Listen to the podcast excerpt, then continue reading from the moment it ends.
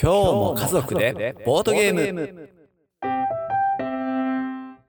子育て中のママパパにボードゲームを20年以上販売してきた私笹幸こと佐々木孝之が家族でボードゲームを楽しむためにおすすめのゲームや遊び方選び方のヒントをご紹介する番組です。子育てを楽しくしたい。子供の力を伸ばしたい。家族の時間を充実させたい。そんなあなたにお届けします。今回は3歳前のお子さんとゲーム遊びをしたいという方におすすめの初めてのゲームフィッシングをご紹介します。おすすめポイントは3つ。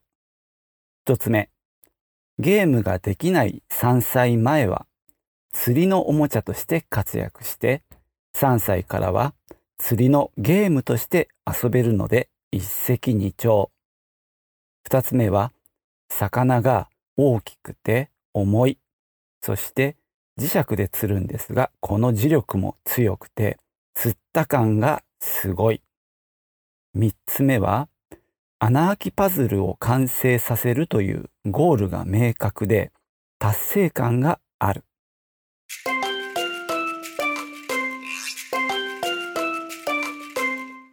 それでは入っているものをご説明します。まずは木でできた海の生き物が6匹入ってます。これは赤、青、黄といった6色で形も魚だったりタコだったりタツノオトシゴだったりします。大きさはだいたい5センチくらい、厚さは2センチ、重さも30グラムぐらいあります。感覚的にはベビーチーズを2個並べたぐらいの感じでしょうか。表には魚の顔や模様、そしておもちゃが描かれていて、真ん中には磁石がくっつくように丸い鉄が埋め込まれています。それから釣り竿が入ってます。だいたい15センチぐらいの棒に同じぐらいの長さの紐が垂れ下がっていて、その先にミミズ、これも木製なんですけども、それがぶら下がってます。このミミズの底のところに強い磁石が埋め込まれてるんですね。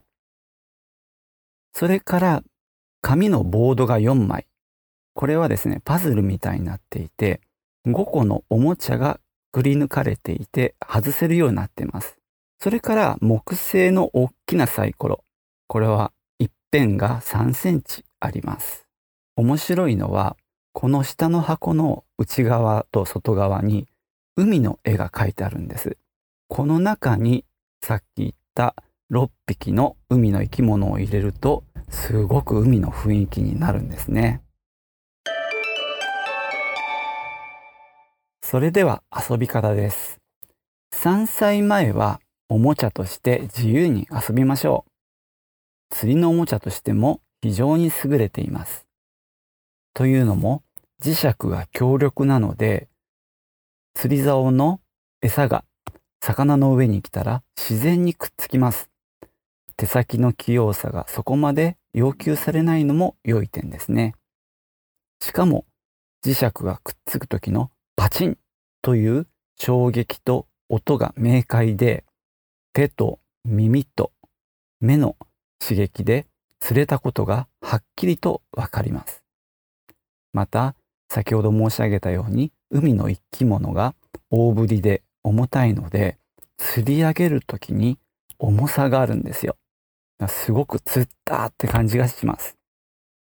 そんな遊びをしながら色や海の生き物の名前を言葉にしたり、それぞれの生き物が持っているおもちゃについても注目しましょう。例えば赤い魚はエンゼルフィッシュみたいな形をしていますが、そこには赤いバケツが描かれています。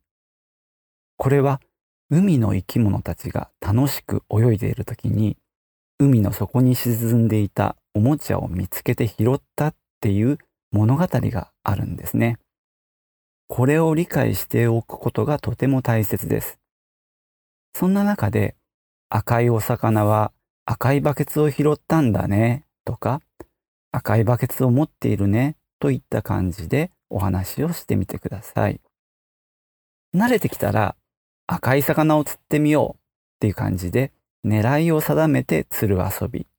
さらにはサイコロを振って出た色の魚を釣る遊び。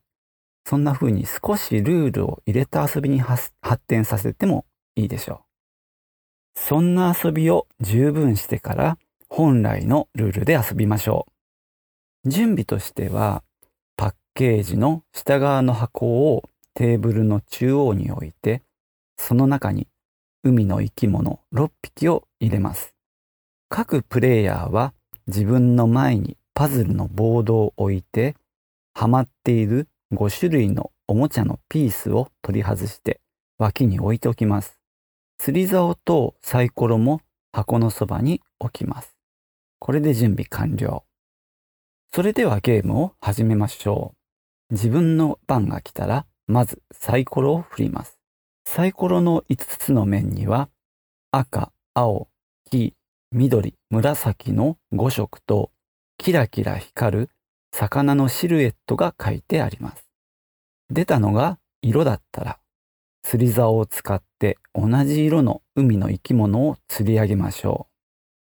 例えば赤が出たら赤い魚を釣ります。うまく釣れたら、その生き物からおもちゃのプレゼント、つまり赤いバケツをもらいます。そのおもちゃのピースをボードにはめ込みます。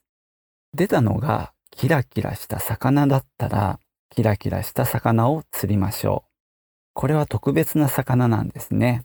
うまく釣れたら願い事を叶えてくれるので、まだハマってないおもちゃのピースをどれでも一つ入れることができます。もし釣った魚が違っていたら残念。おもちゃはもらえません。こんな風にして自分の番が終わったら釣り上げた生き物をまた海に戻します。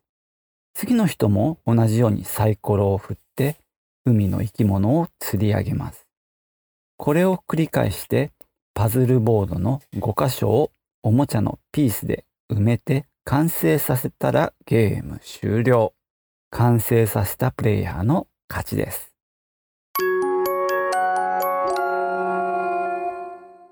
このゲームで育つもの。今回注目したいのは目と手の共応動作です。これは目で見た情報をもとに手を動かして対応することを言います。このゲームでは赤い魚を釣ろうと直接手を伸ばして取るんじゃなくて釣り竿を使って釣るので最初は難しいです。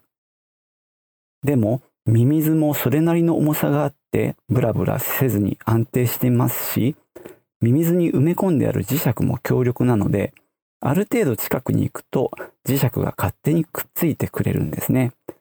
このちょっと難しいぐらいのレベルへのチャレンジをデザインの力でサポートすることで達成しやすくしています。うまくできた時の子供の喜びはひとしおでまたやりたいという気持ちになって自然にうまくなっていくんですね。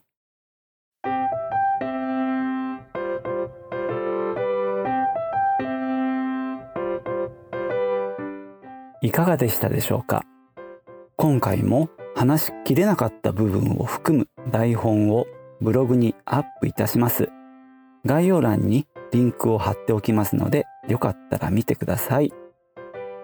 ボイスマガジン今日も家族でボードゲームは毎週土曜日配信です。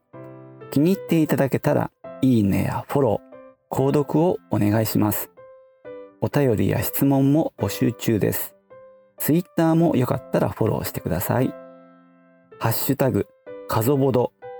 カゾはひらがな、ボドはカタカナをつけてつぶやいていただければ私の方で見つけてご紹介します。それではまた来週。チュース